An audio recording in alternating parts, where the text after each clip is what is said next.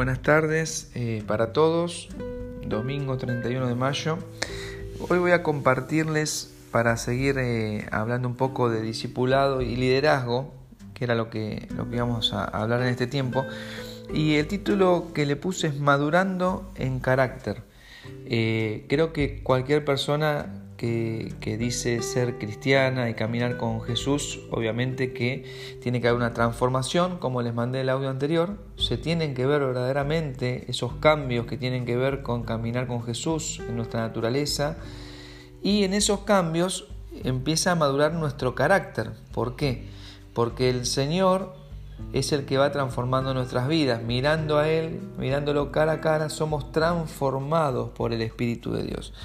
Entonces, eh, la madurez cristiana, a mi entender, es hacer de Cristo el principio y el fin de nuestra fe. Vivir realmente por Él y para Él. Y uno de los mejores ejemplos que tenemos de, madurez y de vida, de una vida realmente eh, con sueños de Dios, con palabras y promesas de Dios, pero pasando situaciones donde nosotros viendo eh, la historia terminada, obviamente decimos la fe que tuvo y cómo se sostuvo de la mano de Dios, pero eh, con el diario del lunes dice el refrán, todo el mundo habla, ¿no?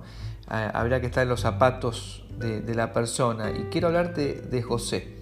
Es uno de los, de los personajes en los cuales el Señor depositó sueños, visiones, revelación y de repente se encontró vendido por sus hermanos, se encontró eh, preso, se encontró eh, sirviendo en una cárcel, eh, bajo presiones en su vida. Entonces creo que va a ilustrar un poco lo que es la, madurez de un proceso, de un proceso de, cristiano, de aquellos que nos queremos preparar o se quieren preparar para, para servir al Señor. Y una de las características de, José voy a nombrar dos hoy, vamos a hablar. Eh, una es que fue una persona responsable. No sé si te suena o hacemos un poco autocrítica si somos responsables, no solamente en las cosas de Dios, sino en nuestra vida. Pero obviamente que para el reino de Dios necesitamos ser responsables. José fue responsable, que ahora lo vamos a ver, y también fue dependiente. ¿Dependiente que De Dios, dependiente del Señor en sus decisiones, dependiente del Señor en su manera de caminar aún con aquellas personas que no conocían a Dios ni, ni, querían saber nada con Él. Él fue responsable en la casa del oficial egipcio de Potifar cuando fue vendido por sus hermanos, va a la casa de él y fue una persona responsable. Todos sabemos lo que le pasó. Después por una mentira de la esposa fue encarcelado. Aún fue responsable cuando fue encarcelado. Fue responsable en la casa de Faraón cuando después de haber interpretado algunos sueños tuvo que ponerse, digamos, al mando o, el Faraón le dio la responsabilidad de eh, tener lo que iba a comer o no iba a comer todo Egipto, ¿no? cuando fue el sueño de las vacas gordas y las vacas flacas. Eh, fue una persona emprendedora, pero sobre todas las cosas caminó bajo la bendición de Dios. Y en esto empezamos a ver de a poquito la dependencia que él tuvo. Dice en Génesis 39, 2, eh, cuando él fue comprado por el oficial egipcio, dice, mas Jehová estaba con José y fue varón próspero y estaba en la casa de su amo el egipcio. Y vio su amo que Jehová estaba con él y todo lo que él hacía, Jehová lo hacía prosperar en su mano. Estaba, había sido vendido, estaba esclavo, tenía promesas y sueños de Dios y de repente en medio de eso, no sé lo que pasará en, tu vida o en la mía, pero en medio de eso dice, Dios estaba con él.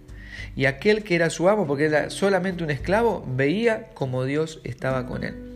Esta es una reflexión para nosotros, ¿no? Primero hablé de responsabilidad y después de ser dependiente de Dios. Dependiente no significa que entendamos las situaciones. Quizás hoy estés en una situación donde no entiendas, como quizás José no entendía haber terminado vendido por sus hermanos, muy fuerte lo que le pasó.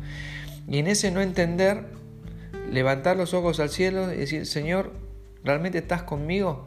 Y si Él está con vos, estés donde estés, estés hoy en una situación eh, en la cual estés eh, entendiendo que es el propósito de Dios o estés en una situación donde no entiendas el propósito de Dios en tu vida, ahí uno se alinea, pero ¿sabes qué es lo que se ve? Los que están alrededor tuyo van a ver que aún donde pienses que no estás en el lugar correcto ni en el camino que Dios te trazó, los demás van a ver a Dios reflejado en tu vida. Eso es lo que pasaba con José.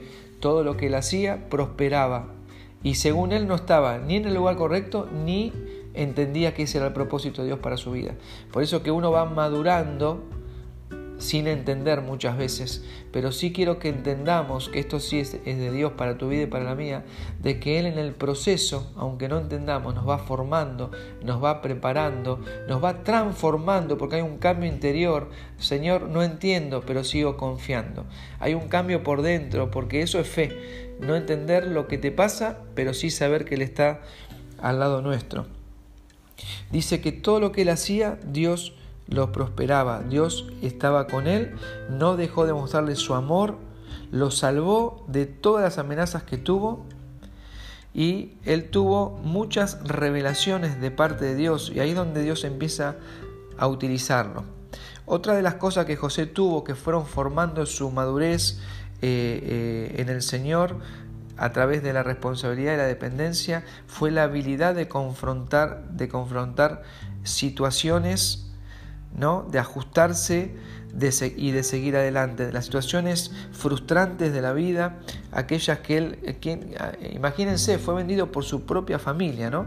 Y todas esas situaciones y circunstancias que fueron adversas para él, no lo detuvieron, no lo vencieron. Sí lo habrán marcado, como quizás te marque a vos y a mí los golpes de la vida, las situaciones que no entendés, te golpean, te mueven, muchas veces, eh, como les decía hace un rato, no entendemos, pero todas esas adversidades que él le tocó vivir, lo único que hicieron es que él siguiera caminando y dependiendo de Dios. Cuando lo vendieron sus hermanos, imagínense, experimentó una traumática situación de rechazo. En la cárcel, un aberrante hecho de injusticia, lo metieron preso por algo que él no hizo, una mentira de la esposa del oficial egipcio. Y encima en la cárcel, la humillación de estar preso por algo que no hizo, aún ahí Dios estaba con él porque el jefe de la cárcel hizo que lo sirva y lo ayude con los presos. Soportó las presiones del faraón, estas presiones del faraón, imagínense después de interpretar un sueño, se puso al hombro todo lo que dependía la economía en ese momento de Egipto. ¿Eh? Si iban a comer, si no, si iba a guardar los graneros. esas presiones pueden haber quebrado a cualquier persona, pero José se mantuvo de pie esperando lo mejor de parte de Dios. Eh, acá lo vamos a dejar. Tengo muchísimo más para compartirles, pero se está alargando. Quiero que te quedes con esto.